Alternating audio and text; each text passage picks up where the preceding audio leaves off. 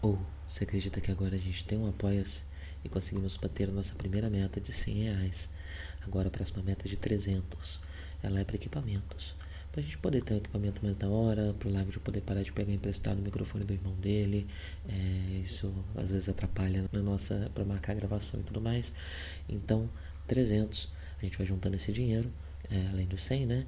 E assim que tiver o suficiente para comprar equipamento, a gente compra e uh, essa meta passa a ser outra meta.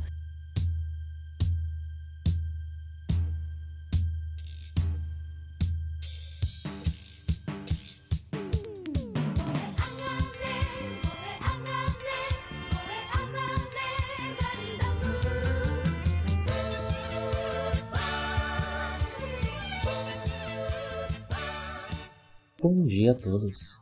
Sejam bem-vindos a mais um Café com Ganda. Café com Ganda com chimarrão novamente. Faz um tempo que eu não tomava.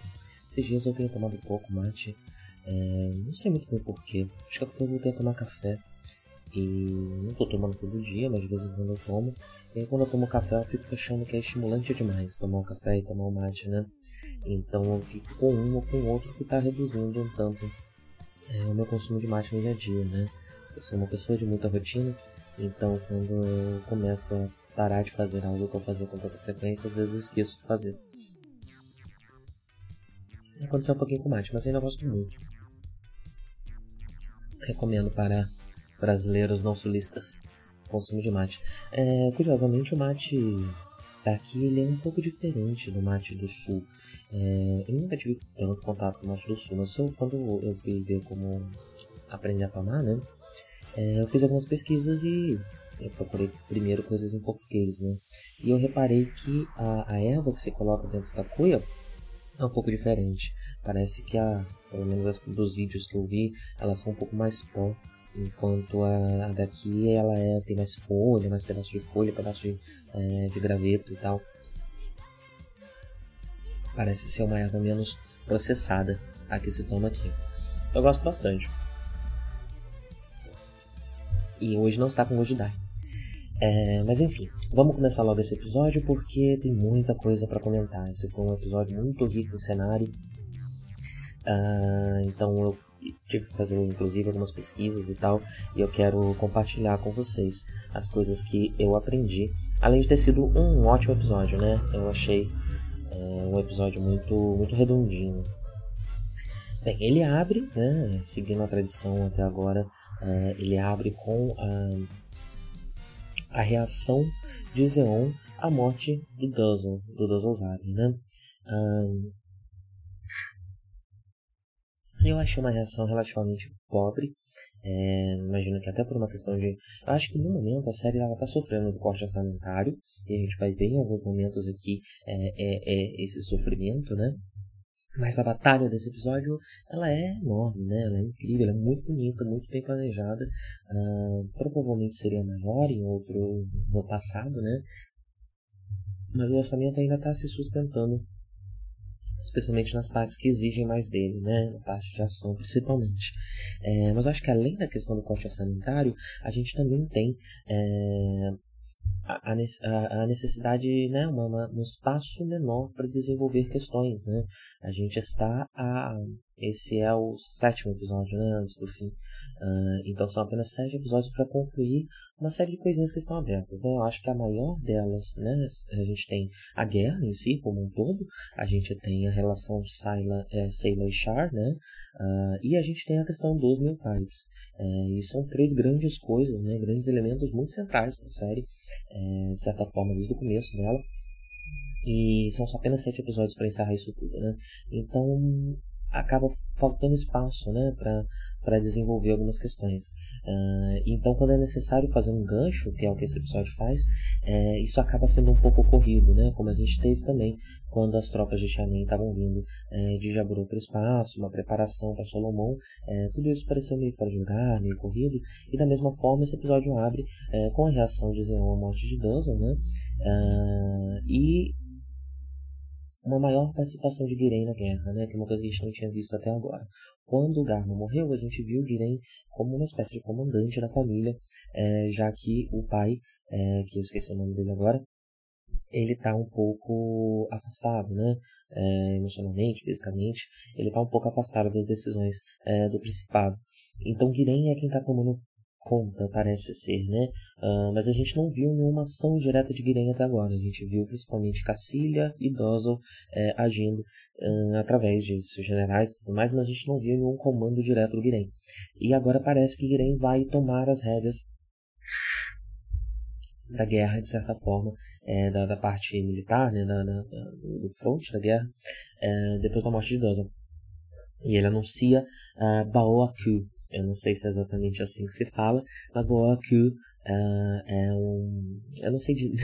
acho que é uma fortaleza, acho que é algo parecido com Solomon, eu não sei dizer ainda, vou pesquisar ao longo dos próximos episódios e venho trazer informação para vocês. Uh, mas é um local onde acontece uh, uma batalha muito importante, a última batalha do anime, né? Uh, e Giren anuncia que Baoku, uh, que essa grande batalha irá acontecer, né? Que ele vai é, orquestrar é, isso, né? Essa última grande batalha, essa possível última, né? Grande batalha. É, e a reação a morte de Dosa não foi muito é, sofrida como a de Garma, né? Quando Garma morreu, todo mundo chorou, teve uma grande comoção, e aqui não, né? Inclusive o próprio pai comenta que era esperado que Dosa não ia ser capaz e tal, e ficou por isso, né? Não era o filho favorito. Garma claramente era o filho favorito, que abalou demais é, o coração do nosso papai Zabi, é, que não consegue mais participar tão ativamente dessa guerra, né? Perdeu Uh, perdeu o tesão, perdeu a vontade é, de, de, estar envolvido nisso tudo. Uh, bem, em seguida nós temos uma conversa muito interessante de Amor e Frau, é, onde eles resolvem externar um para o outro uma série de questões que eles já vinham trabalhando nos últimos episódios, né? É, Frau tem essa questão do, do, de ter se afastado de Amorô e eles comentam, né? Eles verbalmente falam desse afastamento, tipo, quando a gente parou de falar, é, como algo que aconteceu ali no meio da, da situação, algo que aconteceu meio que naturalmente, né? no mover ali das engrenagens sociais da tripulação é, e que agora eles percebem né, e resolvem conversar sobre o assunto. E Frau já deixa claro para o Amorô um pouco do sentimento que a gente viu ela conversando com é, o Hayato é, no, nos episódios passados, que é o de que o Amuro se tornou distante do resto da tripulação, né? Ele se tornou uma outra coisa, algo inalcançável. Um piloto tão bom é, e uma pessoa tão capaz, né? É, e tão envolvida na questão da guerra que não, não dá mais para se aproximar dela por fora dessa questão e nem por dentro, porque dentro ela é excepcional já mostrando né, a questão do new type é, e do despertar do Amorô, que é algo muito importante nesse episódio. Né? Ela pergunta pro Amorô é, se está tudo bem com ele, né, o que está acontecendo com ele, o que aconteceu é, na aula 6 que mudou ele tanto, né? E nós sabemos que foram duas coisas, né? Teve um encontro com Lala, que está diretamente ligado a todo esse despertar do amor, né? E ele perceber que ele uh, é capaz de fazer coisas que outras pessoas não são, e que aquela menina, né? Ele olha para alguém que desenvolveu esses poderes mais do que ele, percebe que é para lá que ele está caminhando, né? Ele estava se tornando algo diferente dos seus colegas, é, mas ele não sabia o que. E ao encontrar Lala, ele descobre para onde ele está indo, né? É, que é essa essa essa, essa mediunidade, né? Esse, esse, essa capacidade tão forte na vida dele que ele se torna uma espécie de criatura feérica mesmo, né? É, é difícil olhar para Lala e, e, e, dizer que ela está é, no mesmo plano de existência uh, dos outros humanos, né? E é para lá que Moro está caminhando. Mas eu também diria que há uma segunda camada, né? Só para contextualizar aqui um pouco, né, caso você não lembre, ou para quem não assistiu o episódio, a resposta do Namoro é que ele não sabe muito bem o que aconteceu e que ele ainda está processando essas informações e ele vai conversar é, com a Frau quando ele descobrir. É, mas acho que além da questão da Lala, uma outra coisa mais importante que aconteceu é, em, em, na Lala 6 foi o encontro do Namoro com o pai. Eu diria que esse encontro do Amor com o pai foi algo que afetou ele de um jeito que assim, a gente não tinha visto né, um vínculo muito forte do Amor com o pai. Na verdade, o pai Amorô sempre foi muito ausente. Mas eu acho que ver o pai naquela situação, é, ver o pai um, menos capaz, né, menos funcional uh, do que ele está acostumado, foi meio que a, o último elemento que faltava para ele é, se sentir o adulto, para o amoroso se, se sentir um adulto, né? Ele já está em guerra, ele já está ele já está trabalhando muito, né? Fazendo muita coisa e sendo muito capaz, uh, mas o, o, o fato do, do, de ver o pai dele nessa situação é, bota ele numa situação de adulto, né? Ele não tem mais um pai, com quem ele pode contar. Ele já não tem muito mais uma mãe também, né? Que está lá na, na, terra e que já que rejeita ele por ter se tornado militar. Então agora ele deixa de ter o pai e a mãe. É, é, é ele com ele mesmo, né? A família dele é a base branca. Uh, e eu acho que essa, essa percepção dele enquanto adulto em uma situação muito pesada, que é uma situação de guerra, é o que está é, ajudando, inclusive, nesse despertar desse despertar new type que a gente está vendo, né? Que o Amorô está passando. Gostei muito dessa conversa.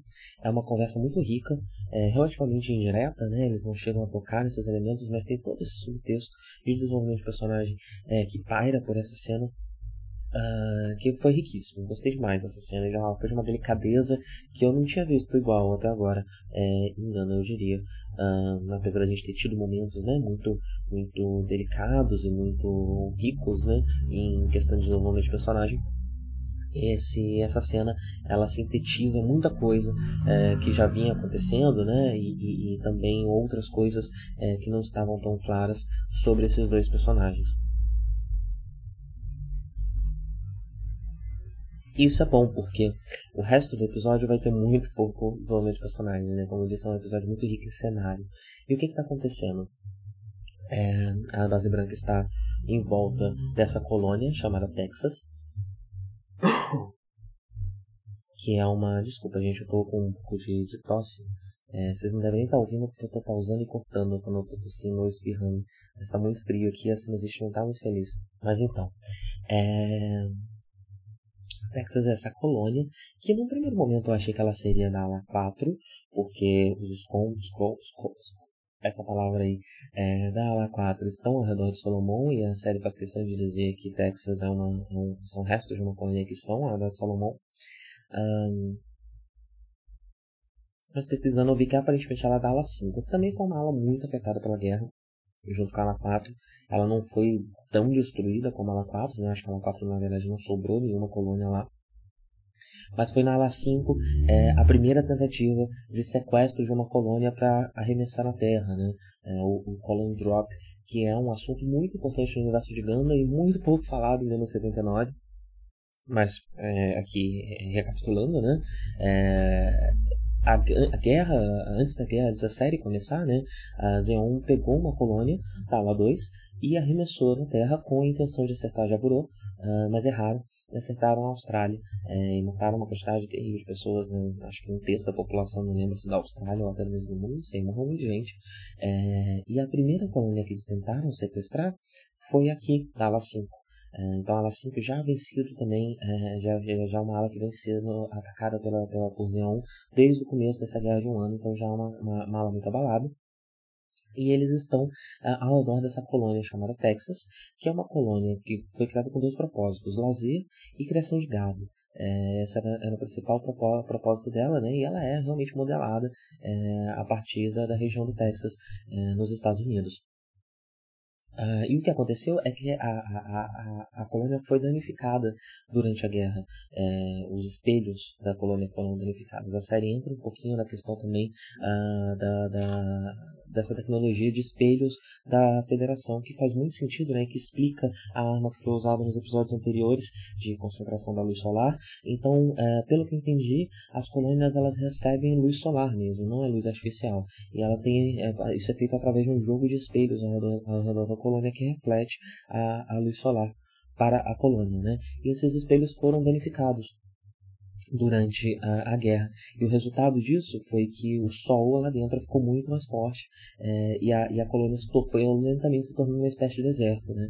Ah, o que fez com que a tripulação ah, abandonasse a, a, a, essa, a colônia do Texas e fosse embora. E hoje em dia você tem uma colônia abandonada, que é praticamente um deserto, Você ainda tem um pouco da criação de gado durante a batalha você vê.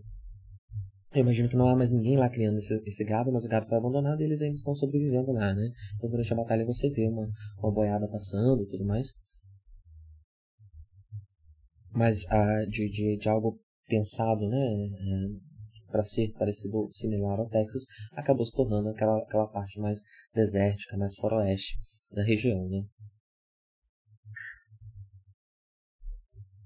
Ah, mas eu achei muito interessante essa questão dos espelhos vir aqui, porque a série, o anime de Gundam, ele tenta explicar as suas, as suas tecnologias, as suas questões de cenário de uma forma bastante indireta, né? É, e nesse episódio isso foi um pouco mais direto, eu acho que isso acaba sendo efeito é, da série estar se encerrando, né? O que é, dá uma certa liberdade para o Tomino é, de fazer a série de uma forma mais parecida com o que ele queria que fosse. Uh, e eu acho que isso também tem a ver uh, com uma forma de explicar essa tecnologia de espelhos é, muito importante Salomão que a gente não, não que pareceu vir meio do nada, né? Não tinha sido conversado em episódio anterior, a gente não tinha visto nada similar em nenhum episódio é, anterior. E a gente descobre que a federação é, tem essa, essa tecnologia por causa, provavelmente, aqui das colônias, né? É uma tecnologia que eles dominam uh, por causa das colônias.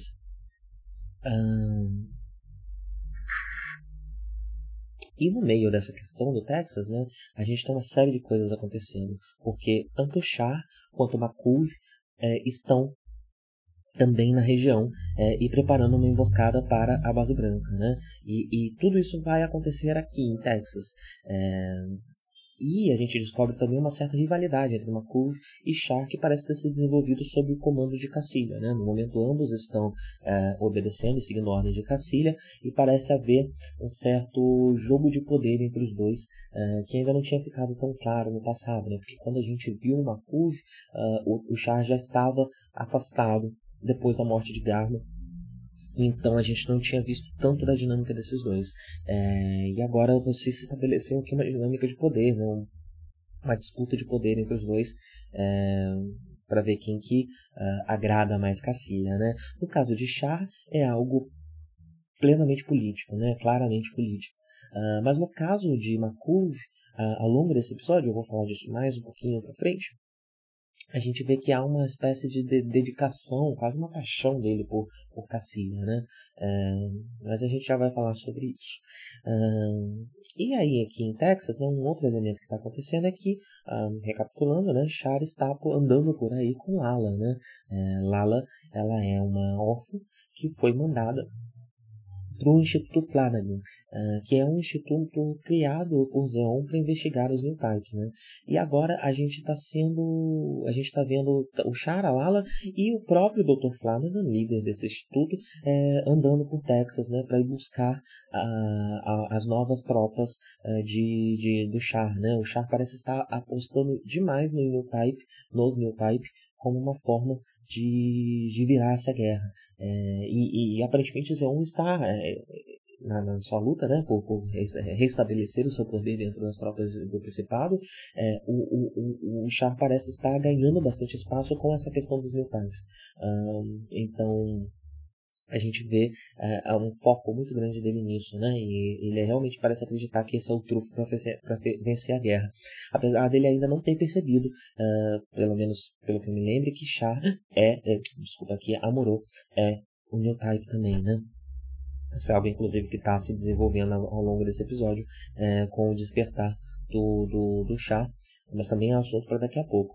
É, é só uma curiosidade sobre esse Dr. Flanagan, ele aparece com um design aqui nesse episódio, mas ele se torna, ele é um personagem mais importante uh, nessa série de OVAs chamado oitavo Mobile Suit Team, uh, que ele aparece com uma outra aparência. É, ele é um pouco mais jovem, aparentemente, pelo menos, é, tem menos cabelo, também é menos branco. Né? Ele tem a pele mais morena, como indiano, não sei muito bem é, qual seria a etnia dele, porque eu só vi uma imagem, né? É, mas ele muda de design por algum motivo que eu, não, que eu desconheço é, posteriormente. Né? Aqui ele é um velho branco, barbudo.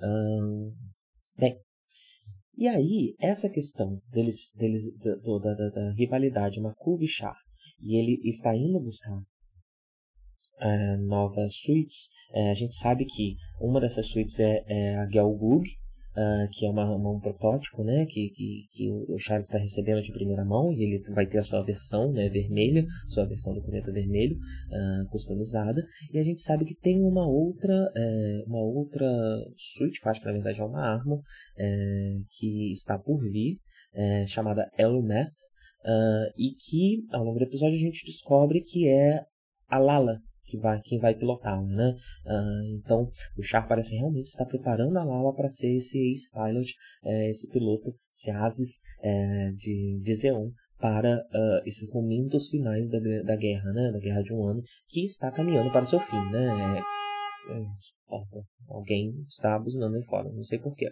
Peço perdão, gente. É, não é aqui, não é para mim.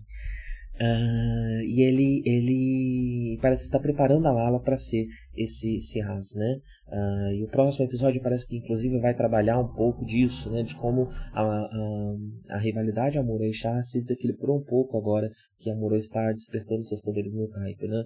E talvez uh, não sei, né? Talvez trazer a Lala seja um pouco desse, desse, desse, dessa visão estratégica e tática muito potente, né? E essa sensibilidade muito grande que o Char tem, que pode ser, inclusive, uma manifestação do Type é, para a guerra. É, talvez a, a, ele já está preparando o Lala seja uma forma dele já ter previsto o que está acontecendo, mesmo sem saber é, do, do, do, do amor do Type, dos demais detalhes, né? Do que está acontecendo.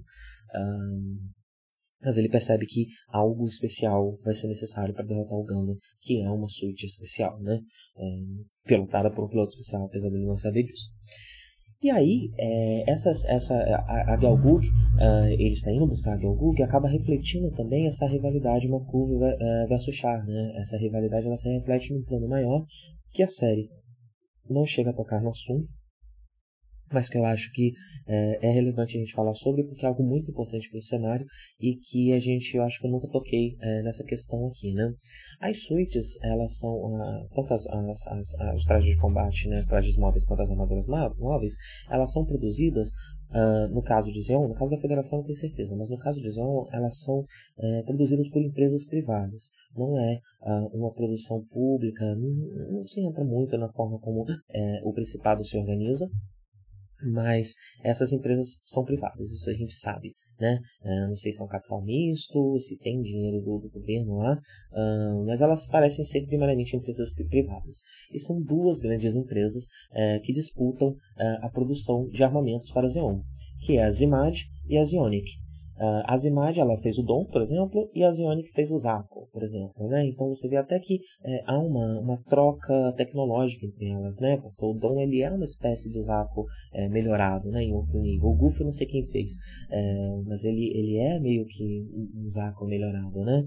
É, então talvez há uma troca tecnológica entre elas, entre essas duas empresas, mas é a, é a rivalidade entre essas duas empresas que explica a quantidade enorme de suítes de armas que, que Xeon tem, né? É, é, temos também o fato de Xeon estar tentando correr atrás da federação, né? Que sempre esteve um passo atrás na questão uh, do desenvolvimento de, de, de trajes móveis, mas é, desde que o Gundam surgiu, ela inaugurou um novo patamar, né? Um novo patamar que ainda é pequeno, agora a gente está tendo a produção dos GMs em larga escala, é, e isso deve, deve, ter um certo impacto, né? Deve estar tendo um certo impacto na guerra que não está sendo falado sobre, não está sendo não está claro aqui na série, não está no, no, no, no plano principal da série, um, mas isso provavelmente está acontecendo, e, e, e essa luta, né, essa corrida para tentar alcançar a federação, aliado a essas duas empresas que competem, competem entre si, são a explicação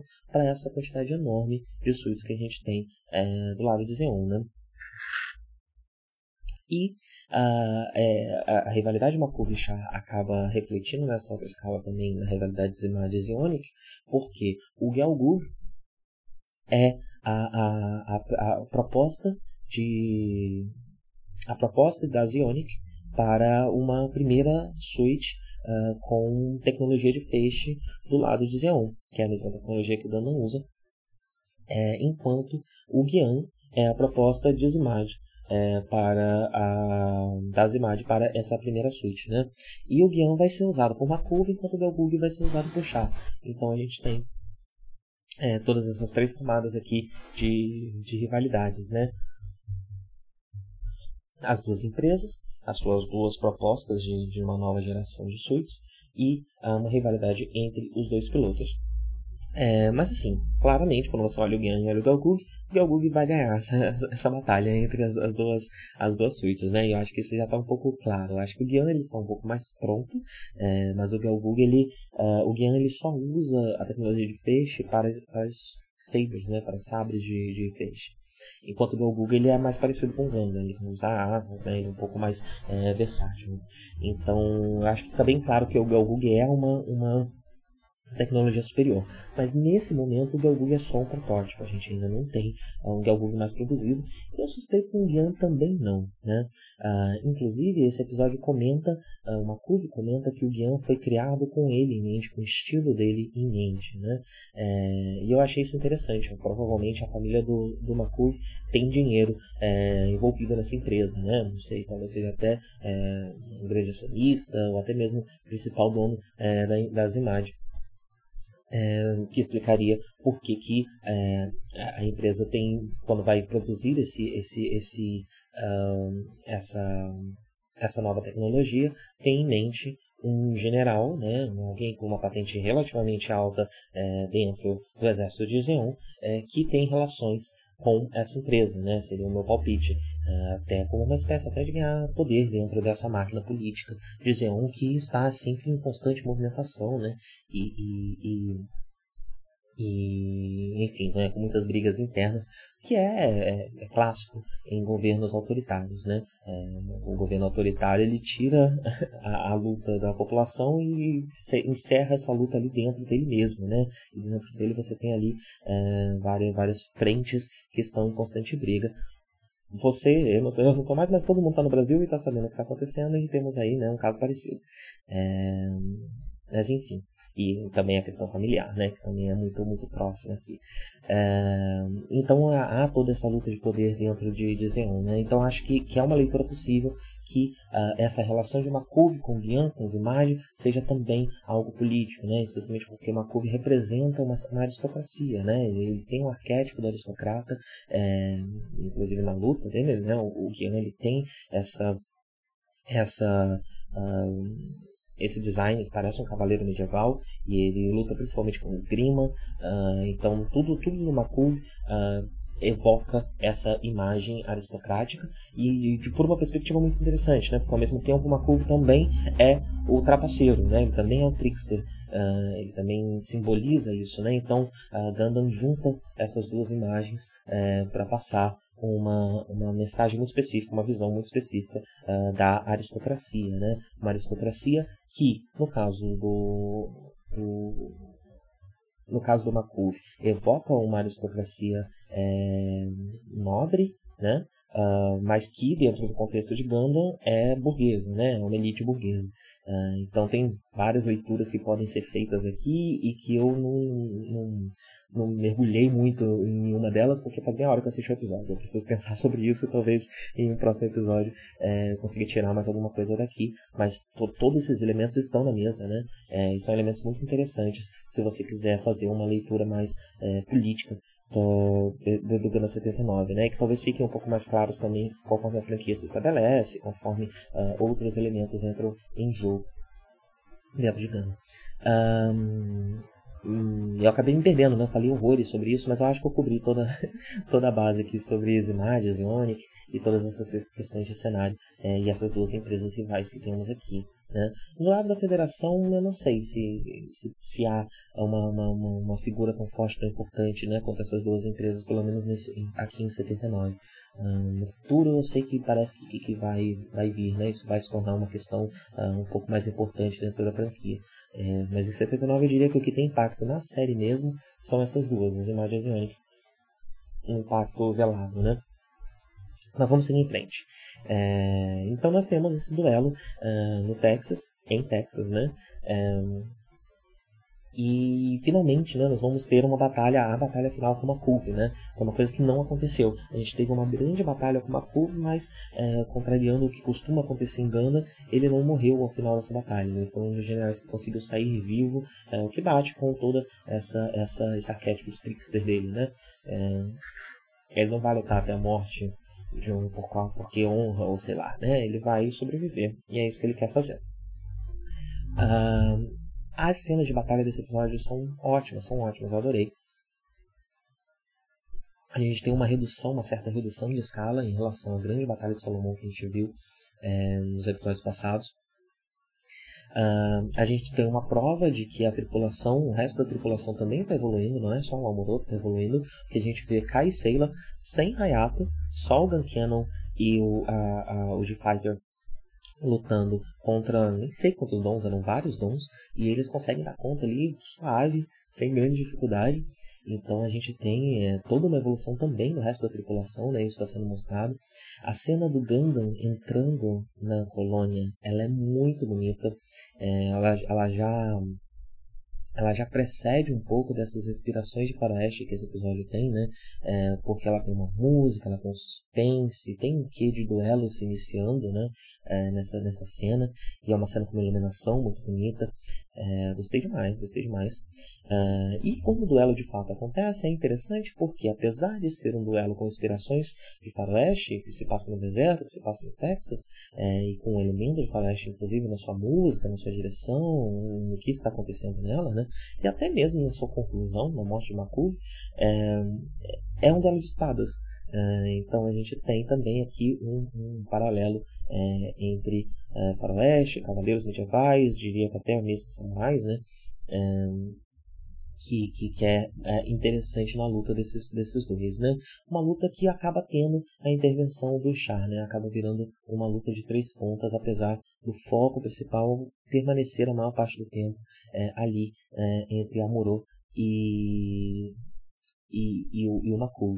Uh, que resulta na morte de Makov, é, que como toda morte de Gandalf, eu acho muito interessante que Gandalf presta muito respeito. Às vezes você não tem a, a, a morte reverberando nos próprios episódios, os personagens sofrendo e tudo mais, mas toda vez que alguém que tem um nome e que é recorrente na série morre, a série faz disso um evento, né? Então você vai ter, é, não vai ser só um tiro que o bicho vai levar, que, que, que, o robô vai levar, vai ter uma batalha emocionante, vai ter uma direção legal, vai ter uma música legal, vai ter, vai ser algo incrível que vai estar acontecendo sempre, né? E aqui não é diferente.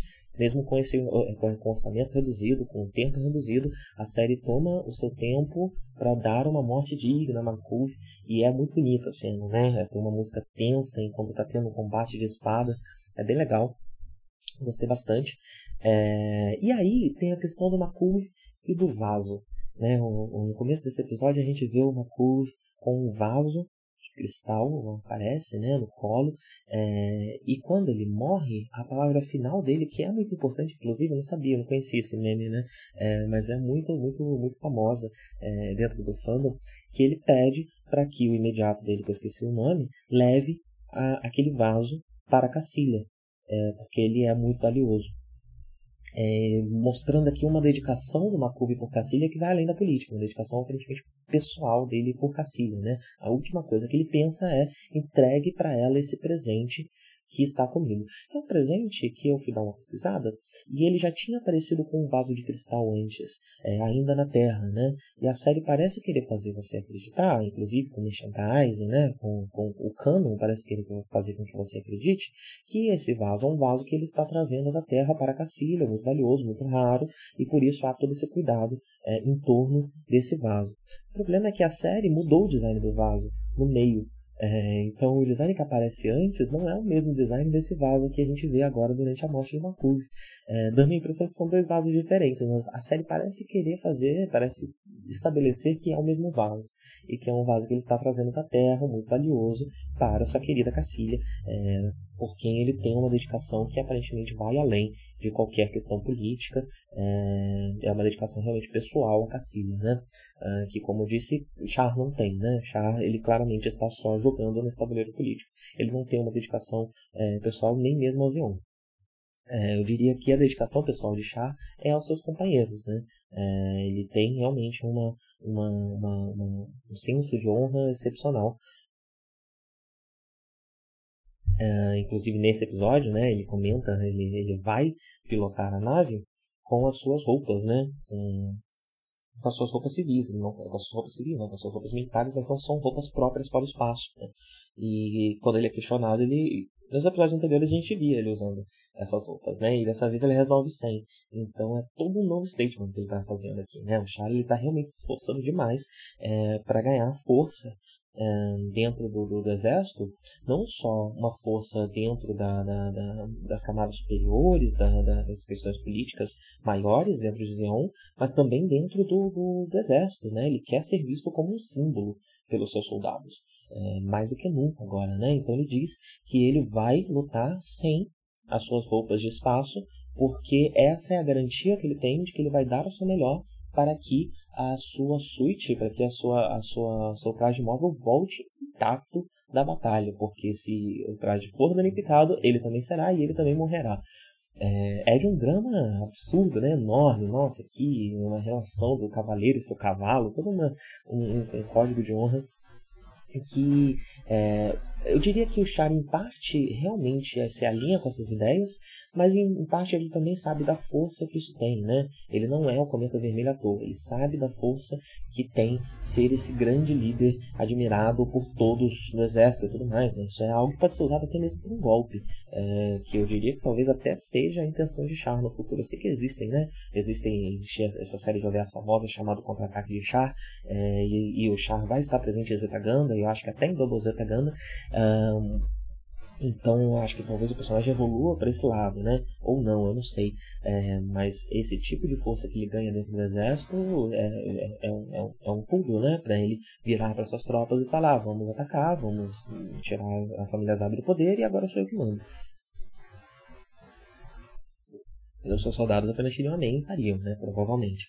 É, então é, é, muito interessante, né? O, o, a profundidade do conhecimento, do, a profundidade do jogo político de Chá é, dentro de, de Gundam e a profundidade do jogo político dentro de Zeon, é, que nunca é escancarado ao longo da série, mas que tem sempre esses elementos que a gente pode ir pescando e entendendo um pouco mais do que está acontecendo ali.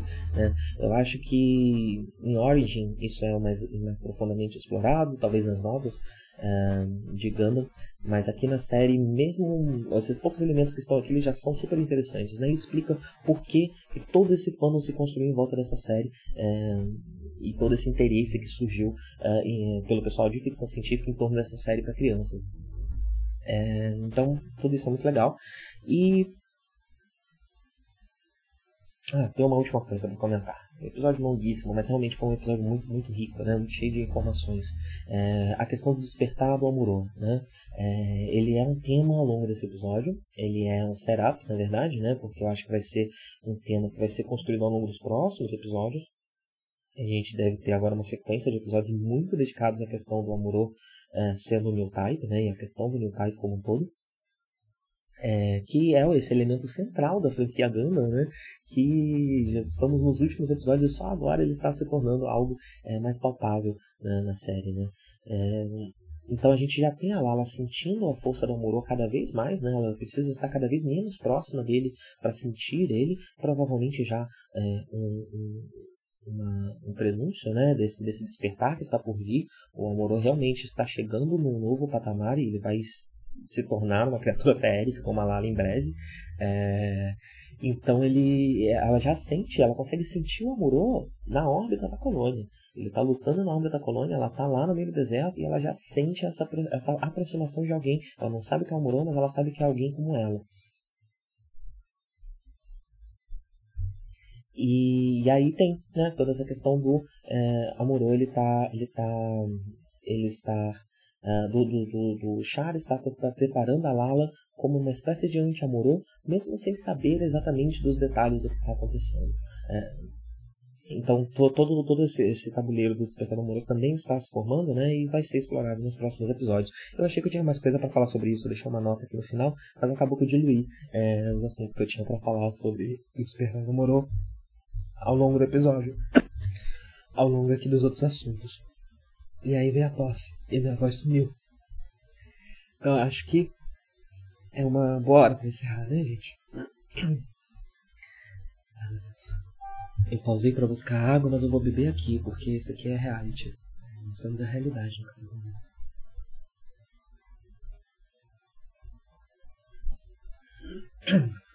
Pronto, agora voltou a minha voz, viu? Agora tá um pouco mais aveludada. Ainda tá um pouco falhada, mas voltamos um pouco mais ao normal. É, mas acho que é isso, né? Acabou esse episódio já. Já estamos nos 40 minutos. Uh, mas sim, é um episódio muito rico de cenário. E eu gostei demais, eu tava muito empolgado, né? Então, deixei, deixei levar. Está acabando essa série, não tem mais porquê a gente ficar aqui se preocupando com o tamanho dos episódios, né? É, e é isso. Então, acho que. Encerrar meu mate, não posso esquecer. Dessa vez não engasguei com ele. Tenham todos um bom dia e até a próxima.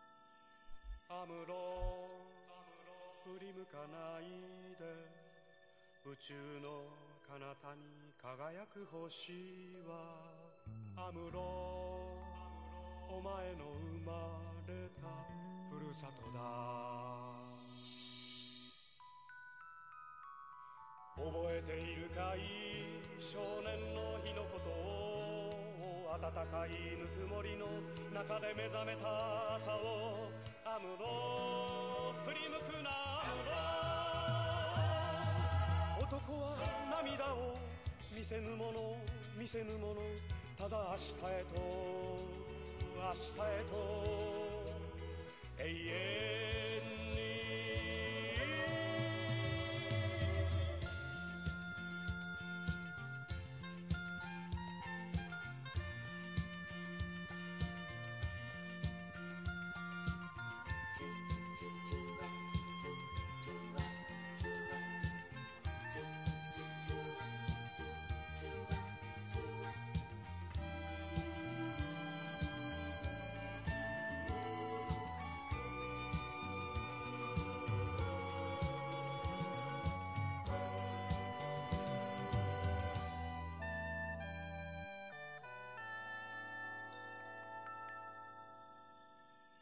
アムロ振り向かないで宇宙の果てにきらめく星はアムロお前が捨てたふるさとだ。忘れはしない少年の日の誓いを青春をかけ守り抜けこの幸せをアムロ振り向くなアムロ男は寂しさ。隠すもの。隠すもの。ただ明日へと。明日へと。永遠に。覚えているかい？少年の日のことを。暖かいぬくもりの中で目覚めた朝を。ムロ振り向くなアムロ。男は涙を見せぬもの見せぬもの。ただ明日へと明日へと。永遠